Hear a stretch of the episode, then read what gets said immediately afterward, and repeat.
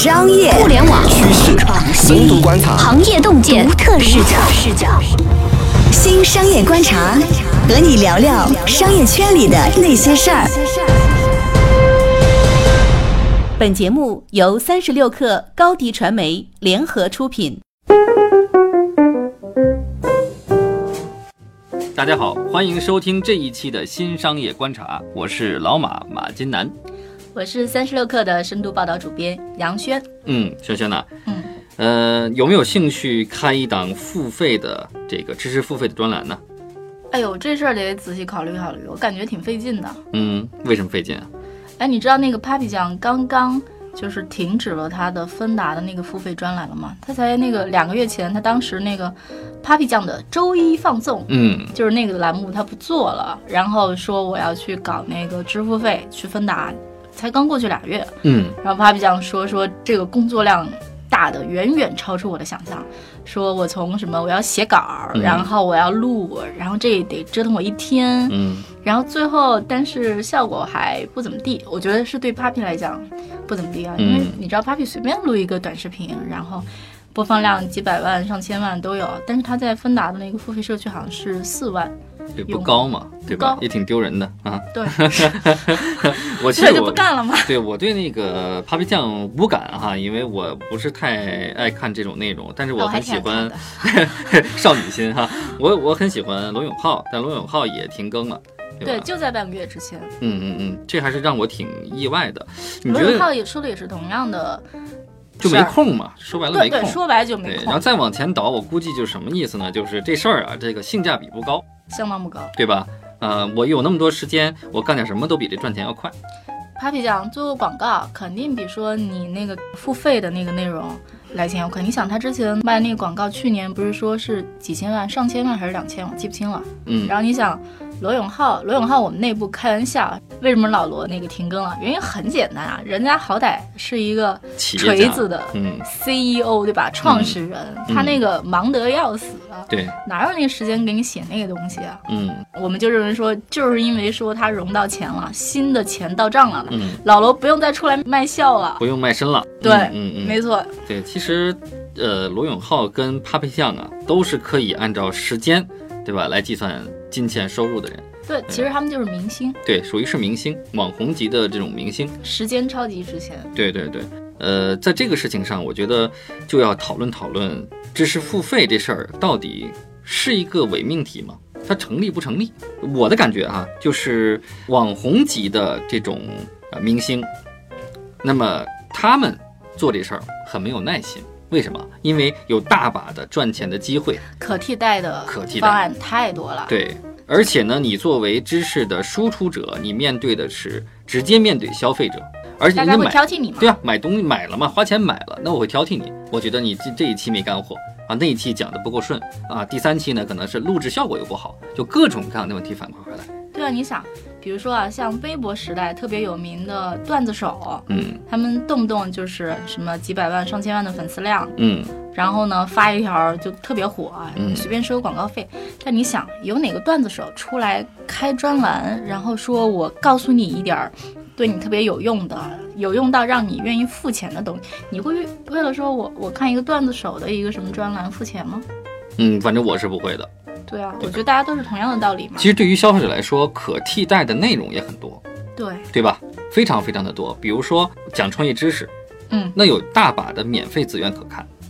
对吧？嗯？讲生活技巧也有大把的这种生活技巧、小知识，对吧？小贴士可看，对，对所以一旦当他付钱，他的要求就会很高。就会非常的高。就是说我必须要得到在市面上根本无法得到的东西，我才会愿意为他付费。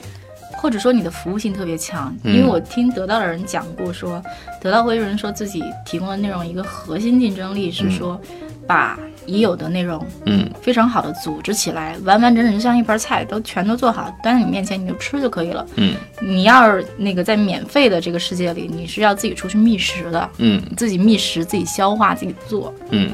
其实这就回到了刚才那个 Papi 和那个罗永浩讲的，就是说，嗯嗯，罗永浩说的是他远远低估了得到团队对内容的要求，嗯因为你肯定是要有标准，这才好意思卖钱嘛。嗯你看，就你说相声是不行了，对吧？你你说靠说相声，你你你这个标准是不行，太低了，对吧？对，说相声怎么能收钱呢？说相声就是。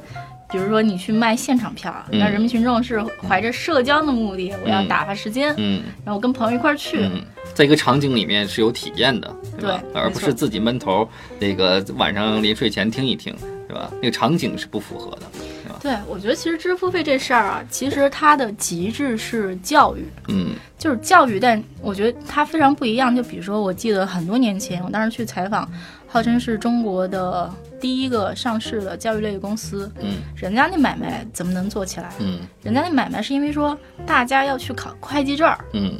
他是要有考证的需求，你考那个证儿之后，你就能干这行了。嗯。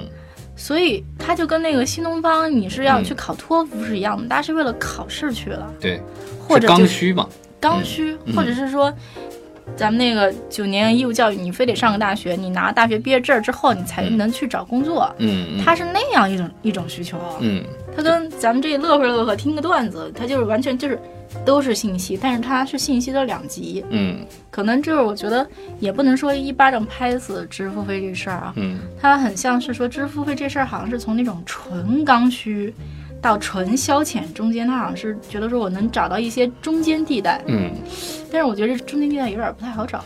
中间地带其实我觉得，呃，更多的反映的是中产阶级的一个知识焦虑的问题，就职场的焦虑问题，对吧？那么焦虑的情绪呢，它是波动的，它可能在某一时间段呢很焦虑，然后冲动的为一个栏目付了费，然后这个冲动劲儿可能很快就过去了。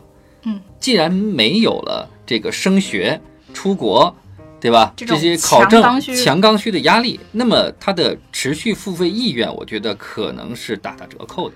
哎，你知道人类这种东西是非常，我觉得人性是很懒惰，而且非常难以自控的。对，比如说我印象中几年前，嗯当时有一个概念特别火，嗯叫。嗯然后当时硅谷就是那个有好几家公司，有一家叫那个 Coursera，、嗯还有 Udacity，他们当时都是风投证证件的公司。我印象中，我们当时还做过很多的那种封面报道啊，嗯然后持续的报道。然后过几年之后，这些公司我觉得它已经在主流视野中间销声匿迹了。对对对，就是大家会认为说，你给一些就比如说微学位，就是你学习的时间比较短，嗯或者说你提供的信息是最新的，嗯但是后来发现这个事儿不 work，因为大家就是你真的在线教育的完课率是非常低的，嗯就是这就是为什么说之前那个少儿的嗯 K 十二的教育，就是在线上一直做不起来，嗯，即使知道成人这块儿还是做不起来。对，对，学习是一个什么？我跟你说，学习啊是反人性的，对对吧？得有人逼着你，对吧？对当然，大部有大部分是这样的，就小部分人说我是渴求知识的，他可以专心的去去学习，但是大部分人他都是在被逼迫的状态下才肯认真的去愿意去学习。这跟什么？跟我们办卡去健身是一样的。你有意愿，我也有学习意愿，我也有健身意愿，但是我得逼着自己，或者有人逼着我。才能，所以说很多的那个健身卡都作废了嘛，对吧？嗯。我记得我之前办个健身卡就去了两三次，年卡就作废了，再也没去过。对反人性，你知道，就是我想到一句就是很老套的话，嗯。小的时候老说要寓教于乐，嗯。就人天然的，就比如说我要有时间，我肯定愿意看剧，嗯。对吧？对，我不愿意学习，嗯。那你真的要让你这个东西变得很有吸引力，嗯。我觉得其实实话讲挺难，它其实是需要说你精心生产，要么就是说你让人觉得说这东西特有用，然后学起来又不费劲，嗯，然后听着快乐是吧？嗯听着就过去了。嗯然后就是，那我觉得这个事儿其实啊，就比如说像 Papi 酱，然后罗永浩这样的人，嗯他们可能不够时间去精心生产内容。嗯那事实上，就传统的生产内容的都是专门的内容生产者，比如记者、嗯编辑。嗯，老师，对，没错没错。他，，是职业化的。职业化的，嗯。然后他就是干这个，对。而且其实这些内容生产者的他的那个时间成本嗯。还是要比明星要低很多，他嗯。愿意踏踏实实那个沉下心来，他把这东西给研究好，嗯。即使是那种特例，比如说豆瓣时间不是最开始推出了白先勇嘛，嗯白先勇就说那个他讲《红楼梦》卖的很好，嗯但是人家是本来就在教一个这样的课程，他那个东西都是现成儿的。嗯对我们曾经考虑过说，请李开复来三十六课，但是后来就是还是觉得说那个时说做那开课是吧？对，嗯但你发现那个时间还是沟通不下来，嗯人家没有那个时间。李开复愿意免费的嗯。到处去宣扬他认为值得讲的东西，比如说人工智能，嗯，人家追求的是传播，嗯 人生导师，人家追求的是传播，他希望能把那个 AI 这个风口能吹起来。嗯。他需要的不是说你真知付付费给我点钱，嗯，他不缺钱嘛，嗯。不缺钱，那对，与完全追求是不同的东西。嗯，所以说知识付费这个事儿呢，对于呃这个知识生产者来说，必须得是什么？是专业的，以此为谋生，以此为生存手段的这些人，才能够真真正正有耐心的将这件事儿持续下去。这就像什么？我印象中几年前我特别焦虑，因为你想，我专门做媒体这行，嗯然后当时 UGC 大局来犯，嗯就是大家都会觉得说，那个微博不得了，嗯然后那个或者说社区里的内容生产者不得了，嗯他们就能就是第一时间就把这个信息都给提供了。嗯过了几年之后，你发现说，哎，专业内容生产者还是有饭吃，是因为说那些不专业的内容生产者，比如说微博的那什么，就是微博的账号，他不会把嗯这个东西当做一个正经的事情来做，嗯。他不会真的说我真的要去考虑说你需要什么，嗯。然后我做什么报道，我要第一时间做报道，嗯。我要把这个内容生产的非常的准确和精致。嗯，我觉得还是就是专业和非专业还是不太一样。一是从专业角度来去分析，第二个就是你所说的这样自自媒体吧，就是微博就全当自媒体，或者说非专业的内容生产者，那么他们更多的时间其实是爆一个料出来，发那么一两句评论，嗯对吧？或者说呢？更本质的一点呢，他营销自己的方式是通过消费情绪，是对煽动粉丝的情绪来去做这个自己账号的影响力的扩张。嗯而不是真真正正的说是我要研究透一个领域、一个行业，以及我深扎到一个行业里面去挖出料来给你做报道。嗯这个还是必须要团队作战的。嗯，以及我觉得事实上就是真正的纯干货，嗯真的有那么多吗？我其实挺怀疑的。比如说啊，像那个，呃，我觉得知乎它当时不是找了一批大 V 去做那种生产，就是知乎的那个那个电子书，嗯它其实提倡的是说一小时，嗯然后把一个领域里的一个事儿嗯给你讲明白。那你觉得说一个专业的内容生产者，就这种一小时的书，究竟能写多少？哎，也不是说专业的内容生产者，就是一个人能够真正讲出来的他的谋生技能，或者说纯干货那些东西究竟有多少？我觉得这个量其实没有多少的。很容易枯竭。嗯而且一个最典型例子，我们看到，呃，前几年都在鼓吹 UGC，鼓吹自媒体，对吧？那么确实有很多自媒体出来了，包括很多微信公众号出来了。但是最后你会发现，那些真真正正有名的、能够赚到钱的、有大量粉丝的那些公众号，最后背后运作的团队仍然是传统媒体人以及多个人在运作，也就是它变成机构。它事实上，我觉得这些自媒体或者说专业生产内容的人，他提供的是 information，嗯。他提供其实其实还不是技能。比嗯如说哈，支付费，假如说你真想学到点什么东西的话，提供信息是不够的，嗯。还需要提供实践，嗯。需要提供实操。比如说，嗯。假如说我去给人讲课，嗯。说当记者应该怎么当，嗯。然后就是媒体应该怎么做，嗯。这事儿我可以讲一堂课，讲两个钟头，我也干过这样的事情。嗯。但是你真觉得说你听了我讲两个钟头，你就会做了吗？嗯。不是的，嗯。你真的还是得说，你来到我的这个部门，然后你一点一点的，你去写篇稿，对。然后我给你改，然后你真的去经过个一两年、两三年，嗯。你才能说我会了这门技艺。嗯。技艺要会起来没那么容易的。嗯。我觉得知识付费或者说就是这些东西，其实某种程度上还是一个 information，、不是说真正的 learning。对，而且 learning 这个事儿呢，其实老师讲课这事儿本身就是个技能。这为什么会有师范学院嘛？对对吧？你说师范学院那么多年培养这么一个未来的教师，花了那么多精力，花了那么多时间，有那么多的教材，那么多的课程，他们干嘛？他就是什么？就是在教给这个人，未来这个老师去如何将知识有效的、快速的传达给学生，对它是个技能。对，光这个技能，它就是一门知识。但是我觉得这事儿还是就比如说哈，就是大家对那个教育其实抱怨很多，嗯。然后大家尤其是说中国的教育，就经常用那几个词，什么填鸭式教育、嗯。高分低能。嗯。然后我印象特别深，就是说别闹了，费曼先生就是那个嗯。拿了诺贝尔应该是物理学奖吧，嗯。就特别有名的那个人。然后他写过一本书，他里面就提到说他应该是去南美洲的哪个国家，古巴还是巴西，嗯。然后他去教课，嗯。然后他觉得就是教教课的时候，他觉得惊呆了。嗯。他当他去提一个问题，如果那个问题是课本上的，嗯。然后那些学生都能够基就是基于课本给你一个完整的背下来的答案，嗯。但是你真的要基于那个原理嗯，让大家去做一个实验或者做一个东西出来嗯，都没有办法做。结果他发现说，那个班儿上没有一个人能干这个事儿。嗯当时在一个大学教学了，嗯然后他去问他说，他当时就是有点惊喜啊，以为说说教育体制还是能嗯 work 的，至少有一个人会嘛。对结果那个人告诉我说，不好意思，我之前是在欧洲接受的教育。哦对，所以就是说这个教哈、就是真的光教或者是学习就光听是不行的，你真的得会干这个事儿对，吧？对，嗯会干这事儿。嗯，所以说现在的知识付费，我觉得我更愿意把它看成什么叫做信息付费，对，没错而不，是知识付费。或者说一种相对昂贵的，就是相对值钱的信息。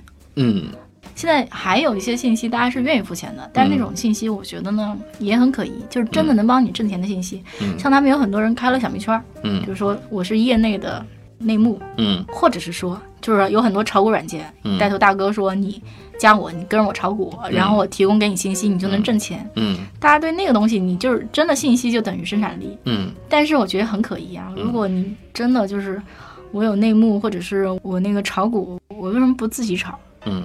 而且我印象中就是有一个房地产行业的一个资深人士，他就讲过说，其实啊，那个他们这个行业里面有很多人是被指定的发言人，他们在大众媒体上讲那个话嗯。是经过修饰和思考的，跟在酒桌上讲的话讲的真正的行业内幕是不一样的。嗯就真正的就是有用的那种值钱的信息是很贵的，没有那么容易被买到。嗯，是不会在公开场合直接说出来的，嗯，对吧？它凭什么呢？只会在一个小范围里面去传播。嗯那也就是说，真正有价值的信息是不会摆出来天下没有白吃的午餐嘛。啊。对，就也就也就这个道理嘛。对啊，你想通过免费或者说很低成本的这种投入，就能获得高价值的资讯或者知识的回报，这事儿听起来是不靠谱的。对，我觉得现在很多这个知识付费的产品或内容，我说内容产品吧，那么它提供的是一种精神愉悦的一种服务。而不是真正的知识服务，这是我个人理解哈，这可能会、会会有一点吧冲击到很多的人吧。我的感受就是就是这样的，就是我我付了这个钱，那那一刻我就感觉我和别人不一样了，这是第一点。哎，我觉得我是优于很多人的，对吧？我愿意为知识付费。第二个，就我听这个东西的时候，我知道哦，只有我和一少部分人在听这东西。我觉得它其实是一种社会分层，我觉得某种程度上，对，就我花了一些钱，比如说我印象中得到经常说是我花了钱帮你节省你的时间，我帮你嗯处理过这些信息，嗯，那你可能会觉得说我这个钱花了是节省我的时间，可能是有用的。呃，我觉得这方面我倒是不认同所谓的呃节省时间这个这个需求是一个非常强的一个一个需求，节省出来的时间都用来打王者荣荣耀了，对吧？对，用来刷微博了，对吧？其实真的不是节省时间的问题，而是说心理感受层面，其实对人的一个影响是非常大的。嗯，有道理。嗯，好的，今天我们就聊到这里。喜欢我们的听众，点赞或者是转发，或者是订阅。下一期我们再见。不见不散，拜拜。